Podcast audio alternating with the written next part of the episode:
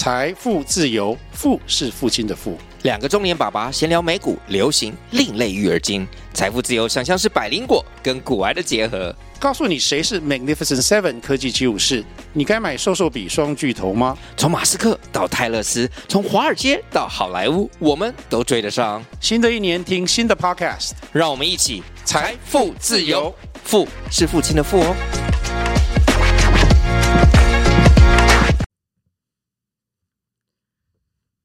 大家好，欢迎来到我们的节目。我们的节目是贵人提灯照，创业地狱活。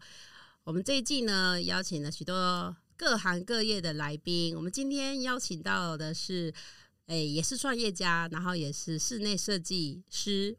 来，东怡，请你自我介绍一下。哦大家好，我是东代设计的东怡，我是负责室内设计的。那呃，负责区域在新竹跟台北两个区域。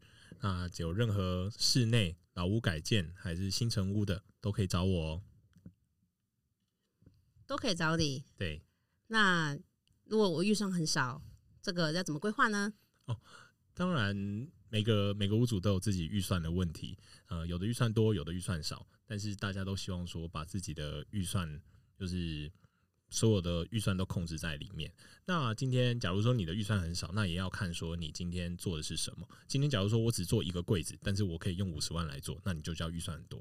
但是假如说你今天做一个柜子，你的预算可能只有两三万块，那我们今天有各种方法可以去做选择。一个方法是我们可以用木工去做，或者是用系统柜做，或者是我们也可以买现成的去解决你的问题。因为主要还是在于说你的使用功能，嗯，那就来取决于说你的价钱。那所以说，只要能达到这个功能，能达到这个效果，能达到这个颜色，那都是好方法。所以，假如说你今天预算不够的状况下，我们有很多的方式可以去提供，那这就是设计师的责任。嗯，真的，所以就是如果你有买房经验的，你就会知道，哎、其实第一第一间房子其实找设计师比较安全。好，对，这倒是真的。对，如果你是有经验的，你已经买过第二间、第三间的，哎、通常这种人他会想说，哎、我自己来，我自己来当桶包，好，对我来买淘宝，我自己组装，哎、这个很恐怖哦，要有正。我现在是那个 ing 进行式，对我们就对是真的。真的是吓坏了。你知道淘宝借来的家具都会少少一个零件，少一只脚，少一个铁片。嗯，品质上面比较难控管、啊，因为毕竟送来人就是一翻两瞪眼。对真的。然后你就会发现，嗯，人工好贵哦。对，现在的人工真的是一直在往上。那在年后的部分，在过完年应该还会再再涨价一再涨一波啦。那包含材料的部分，不管是从木工、水电、油漆、泥做，包含到冷气，都要大涨。所以，假如说今天大家在这个时间还有要装潢房子的话，教大家一个小小的配包，先把钱先去把这些材料买进来，定下来。对，先去买下来，不然年后要涨一波，真的是会很伤荷包哦。嗯，我们就是因为刚刚东一讲这个冷气是买四台，而且年前就付好了。哇，这四台也是不少金额啊。通常我们哎都会我跟你讲，这个我真的要赞赞叹一下我老公，我觉得他真的是团购的奇才，他就是去跟我们住户说，哎、我们一起去跟某一个厂家买冷气，然后嗯一次集个四节四个住户哦哦，对哦团加上购就对了，团购冷气杀价杀价再杀价。太厉害了。对他之前还有一个更更让我瞠目结舌，就是他之前买的另外一个三房是，他就是比价十几间室内设计，嗯，然后呢也是集结十几户哦，哦吼嗯，一起来做室内设，呃，一起来做系统柜。哦，他还蛮有耐心，可以比十几个。对他真的是彻底的发挥客家人的精神，货比二十家不吃亏。也是不错啦，二十家，他跟我说啊，他到最后那个什么五金叫什么名字，板材叫什么名字，零件叫什么名字，然后嗯对方说：“哎、你是同行对不对？”他说：“对，我是同行，我是同胞。”你看，我都觉得他真的是奇才，他很专业。他很喜欢研究跟比价，还有组装。那那下次他他来当我的师傅好了。没有很好笑啊！最近就是我时不时就说，那个十二点要送货，你去信丰签收。嗯，然后我就要在那边等师傅来，然后跟他一起把家具运上去。啊，嗯师傅会帮我们组装嘛？是，然后师傅就说：“我今天凌晨五点就起来了。”哦，说这么早？他说对啊，因为全部的人都要在年前搬家完成。对，然后师傅就说他们现在找不到师傅，他们老老师傅哦都要做到十一点才回家，对，现在大部分年底都在赶，而且真的是你有看过自己在那边组装，你有没有看说明书、看组装影片？但是师傅这样 k k 哎，人家三十分钟组好了，呃，对，这就是我们要 煮两个小时，对啊，还这煮错了。这就经验啊，对，我就觉得那些师傅真的好厉害啊！我每次看他们组装什么都都超级快的，然后他就跟我们说个哎、组装费嘛，对啊，很合理吧？对我觉得超合理的，啊我都毕恭毕敬说大哥你辛苦了，嗯，对，因为我怕他们少一根螺丝，以后就不好用了。哎、我都会在现场看他们就是组装家具这样子，所以我我我觉得，呃，我觉得也很有趣的是说，那些老师傅就说他们这一行真的太辛苦了，所以嗯年轻人不愿意去做，就是，哎、这算组装家具吗？呃，就像对，就像组装的师傅一样，组装家具，对啊，所以就是我觉得有预算啊，你当然就是可以做好做满。可是大部分的时候呢，你可能买第一栋房子就已经花生花花了你很多的的积蓄。对毕生的积蓄，你只剩一点点的钱可以去做装潢跟买家具。对，大部分都是这样。嗯，所以你就会去想说，到底找哪一家设计师比较好？对，呃，这个其实我觉得还是在于说，设计师要找一个你相信的人，然后相信的一个熟人，我觉得会比较好。但是不是说啊，亲人就是就是找亲人讲，并不是这个意思，嗯嗯而是嗯今天在跟设计师就是讨论的过程中，你会了解到这个设计师的为人，这个人的谈吐跟说话的方式，可以感受到说这个设计师在呃心思上面啊想法上面，在沟通上面的一个一个程度到哪里，跟你自己契不契合。那假如说今天在沟通上面是顺利的，那其实每个设计师设计师都很厉害，嗯，那就是在于沟通上面，还有在安排调度上面的这个东西，我觉得在讨论的过程中，一定要跟设计师好好的就是确定，然后去执行。那其实，在装潢上面就不会有什么事情。嗯，对啊，而且就是因为预算有限嘛，所以我们 在新家的时候就呃，从去年到今年，大家去 IKEA 去十几二十次了吧。当菜市场逛就对了。我就说我已经把我要买的东西我都型号背下来，价钱抄下来。嗯我老公还是说，哎、我们要去那边看一下灵感，看一下 人家怎么布置，是，看一下有没有办法取得更低的成本。嗯哼，那不错啊。我是觉得他预算控制的非常紧啊。但是假如说今天你是交交由设计师的话，设计师就会在图面上面嗯去做规划。嗯但是规划出来之后，也有时候图面是相当的漂亮，但嗯在估价的过程中，也许会超出金额。但我们这个时候，设计师都会去依照你要的材质啊，然后依照你要的呃等级啊去做调整，然后把预算压到你的范围。哦，所以十万也可以做，五十万也可以做的意思。当然啊、但就是看你要做什么东西嘛。十万能做什么那么少？但十万，也许也许说十万块，我只能做一些就简单的轻装潢，比如说油漆，然后天花板这一些。那家具的大部分我们就去买现成的就好。哦，对，可是我发现现成的，尤其是虾皮上面买的这些家具是。的木木板都好薄哦。对那就是一分钱一分货。那假如说今天你有足够的预算，当然我们可以买就是系统柜，它会是一个比较坚固耐用的。那假如说今天我在预算上比较没有那么充足的时候，嗯啊，我们就只能取决于哦，我要这个颜色，嗯但是我买现成的产品。嗯，对，那嗯那如果说他去买二手家具嘞，嗯，二手家具的话，呃，我觉得这个还是依照屋主的需求。今天假如说我们整个整个房间都是准备的很很周到，那嗯所有的、所有的家具都买，哎、都是用做的，结果突然买一个现成的东西进来，就会变成说，哦，所有的颜色都一样，突然有一个不一样，那会不会觉得 好像有点突兀？嗯，对，但是讲的讲的白一点，就是只要屋主可以接受，对于设计师来讲，我觉得都还好。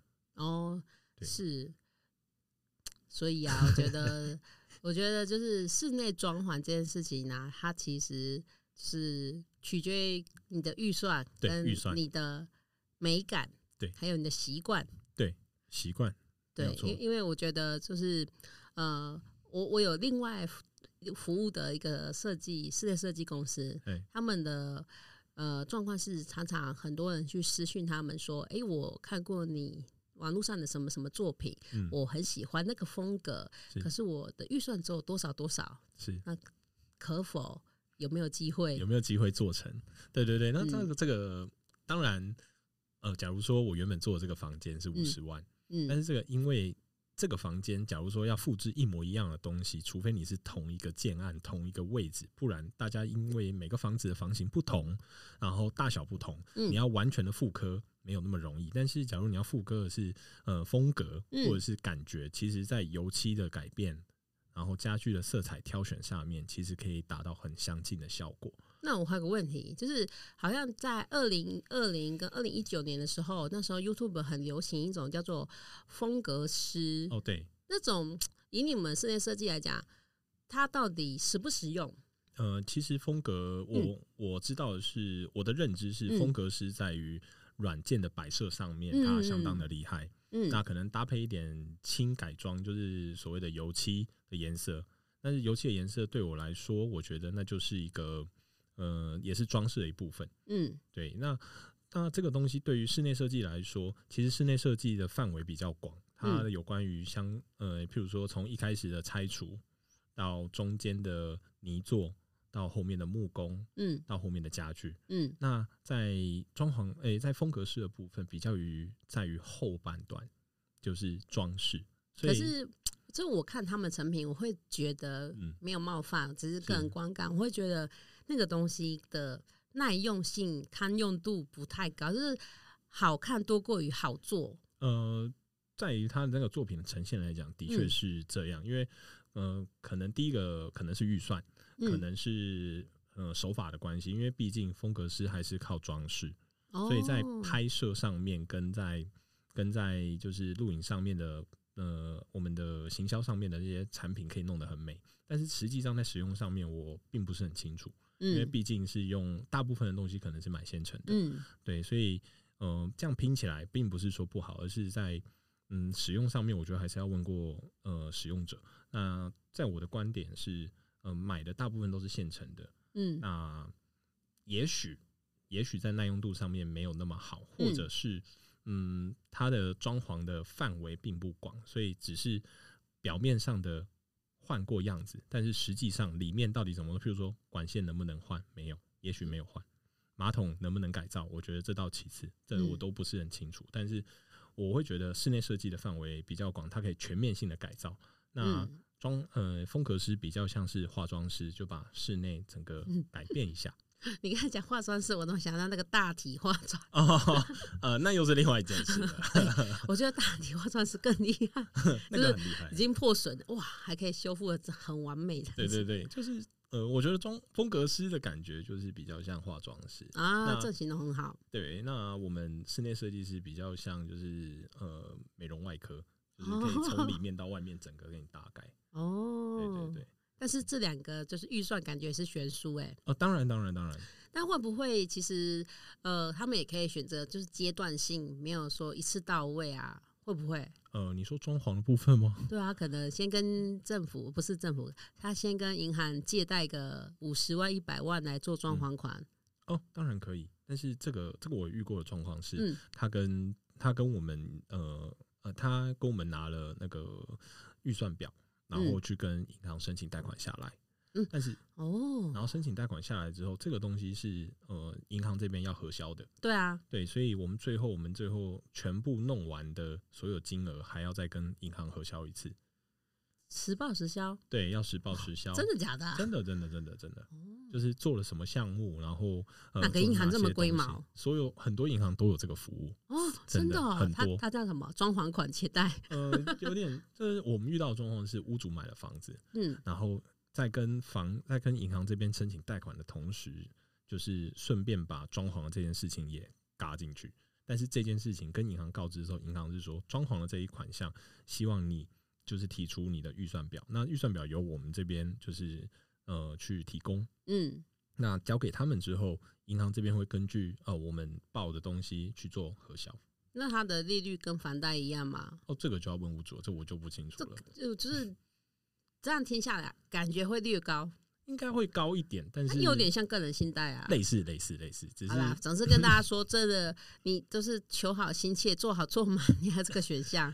建议啦，因为我我是觉得房子毕竟是一个现在买房真的不容易。嗯，真的不容易就伸出头期款就已经很难了。对，那买房子不容易之外，你又要花这些钱去做装潢。有人觉得说啊，我装潢花那么多钱干嘛？我今天去买一个现成的柜子摆着不就好？但是假如说你这个房子你要一直住、一直住、一直用，那你买一个现成的柜子，也许、哦我今年用了两年我就扔了，那那我再买一个新的。但是假如说我今天做了一个耐用的，自己也喜欢的，那其实它的投资报酬率会比较高。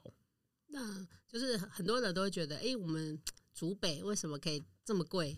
对，刚刚我们开玩笑说，那个台呃，我们竹北的房价是台北的房价。台北的房价，但是生活品质是竹东的生活品质。就是竹东镇的生活品质。对，对，就哎、我觉得还蛮贴切的啊、就是生活机能上面，我觉得还相对的，就是没有到那么方便。嗯，对，除了除了有高铁之外，没有公车，也没有也没有小黄。因为大家都做白牌，对，大部分的真的大部分是很多白牌车。大部分是 Uber 或者多元多哦元机多元啊对对对对对对多元乘车这样子。那我我觉得在生活上面，其实竹北相对的它很大，嗯对，所以在行人行人也比较少。嗯，对，那交通上面，假如说你在竹北上面你没有交通工具，你等于没有长脚。嗯，对，竹北很需要，而且他好像也很少看到那个 U Bike，对，新竹是很多哎、新竹是很多，超多的，就是竹北很少，几乎我没看过。新竹起来了，很好玩。我觉得新竹市跟竹北市，哎、应该新竹县对不对？对新竹要比县竹北新竹新竹市竹新竹县，我觉得他们就是民风不其实不太一样哎、嗯，对，不太相同。对，然后我有一些外地的朋友，他们就会很疑惑，他们一直觉得，他们不知道为什么，他们一直说，哎、你们竹北很多有钱人。我说没有啊，那他们就会觉得说，怎么高铁特区很贵，嗯，的确，我觉得蛮贵的。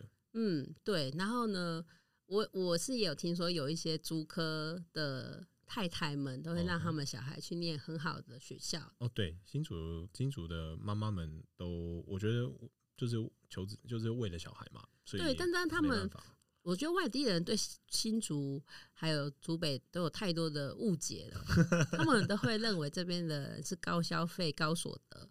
嗯。对我觉得不一定。不一定，不一定，不一定。对，因为我也有听过我的餐厅的客户朋友，他跟我分享说，诶，他们都住很好的，嗯。就，是那个建案一出来就是个名牌，是喊喊出的那个建案，结果他们来消费啊，就是吃饭也不会超过三百块。嗯，三个人还不超过三百块，他就我说哈，三个人不超过三百块，很厉害呢，这样怎么点？怎么点对？我也觉得很纳闷 那不就一个人才点一百块？不到，嗯，他他就够，所以我就吓坏了，我就说哦，那我我可以理解他讲，因为确实是很多人他可能就是房子买很好，可是他可以吃的很简单，嗯哼，对于生活的要求比较淳朴一点。对对对，然后他们更多的是那些厂商，他们就会觉得，哎、在新竹做团购啊，应该业绩会很好。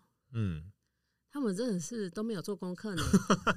我跟你讲，新竹的团购是几乎每一个社区都有取货点，嗯，然后几乎大家都在薄利多销，哦，真的哦，就是 A 这一条街卖这个鱼可能一百块，下一条街卖九十八块，下下条街卖九十五块，就是他们价差不会超过十块，就是啊一样的东西。天哪，就是这么薄利哦。对，然后呢，啊、我另外一个客户才跟我说，他他觉得新竹很有团购的潜力。我说 no no no，你想太多了，这边一直都是薄利多销。对，嗯，我觉得新竹会团购那么厉害，主要也是因为主科的大部分应该没时间逛街买东西了。嗯，但我我观察他们是这样子，他可能你你讲的是其中一个原因，另外一个原因是说他们很多的都是双薪家庭，嗯，然后可能上班还要接小孩。那如果我今天在取货点，我就可以一次买齐生活用品，呃，吃的、用的，呃，方便玩的。对，我我之前就买过那个一个那种复古的复古，小时候我们不会玩那个俄罗斯方块，它现在已经出了那一呀，它的 size 就是 Game Boy 的 size 哎。然后呢，它里面有三百款游戏，就是那种马里奥一、马里奥二、马里奥三、马里奥四大，补铁那种。哎，对对对对对对对，然后是那种那个像素的画格。哎，二九九卖超好的。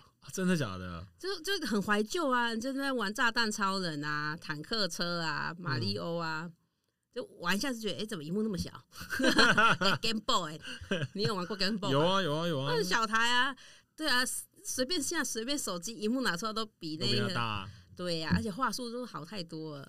对，可是你不要，你看他那个一台二九九也是卖上百台啊，很厉害因为。情怀。对啊，那是一个回忆啦。对，那如果其他东西呢？我我觉得就吃啊，吃大家真的会稍微愿意花钱。嗯，那如果是那些高级保养品、高级包包啊，你寄望他在团购杀出一条血路，我我觉得是有一定难度的。哦，嗯，真的真的对，所以大家不要就是对新竹有太多的想象。我我自己、我自己也是觉得说，嗯，新竹啦，新竹假日的时候，我自己都会跟着家人一起去巨城逛逛。对，但是嗯，逛了一次两次之后，我也发现好像也只有这个地方可以逛。我们现在还有原版，对，现在还有原版，现在还有原版。他们都说新主人不是在巨城的路上，就是已经在巨城里面。对对对对对对，因为没办法啊，就是百货公司就那几家啊，什么大鲁阁，啊，对，还有一个什么六家 Plaza，我这件我还不知道。怎么就是高铁旁边那一栋啊，哦，这哦红粉红色那一栋、啊哦，那栋我还没逛过哎。就是经营的不太理想。嗯，对，所以哎，不过听说以后丰益也会在那边盖三层，现在有两栋同时在盖了。哦，真的哦一，个我知道的，一个是丰益建设，另外一个是在喜来登附近也有一个大卖场，哎，不知道大卖场还是大商城正在盖。哦，那之后又有得逛了。对对对对对啊，不然我都觉得桃园都比新竹好逛了。哦你，不觉得桃园的 mall 都比较好逛？呃，桃园的梦都超级大，对，超什么大，就进去了都逛不完。对我我我都觉得，嗯，好嗯好啦，什么台茂啊，然后大江啊，哦，超多，啊巴德又有什么广丰啊，真的那超好逛。对，所以就是呃，大家可以再去比较一下这样子。啊好，那我们第一集我们讲的大概是竹北的房事跟一些生活状态。对，那我们下一集再跟大家分享，就是有关于老宅改造吗？对，老宅的改造是，的，老宅翻新。对，就是老宅的改造与翻新。哦，好，我们下一题要讲的是呃老宅的改造跟翻新。那我们下一集见。拜拜拜拜。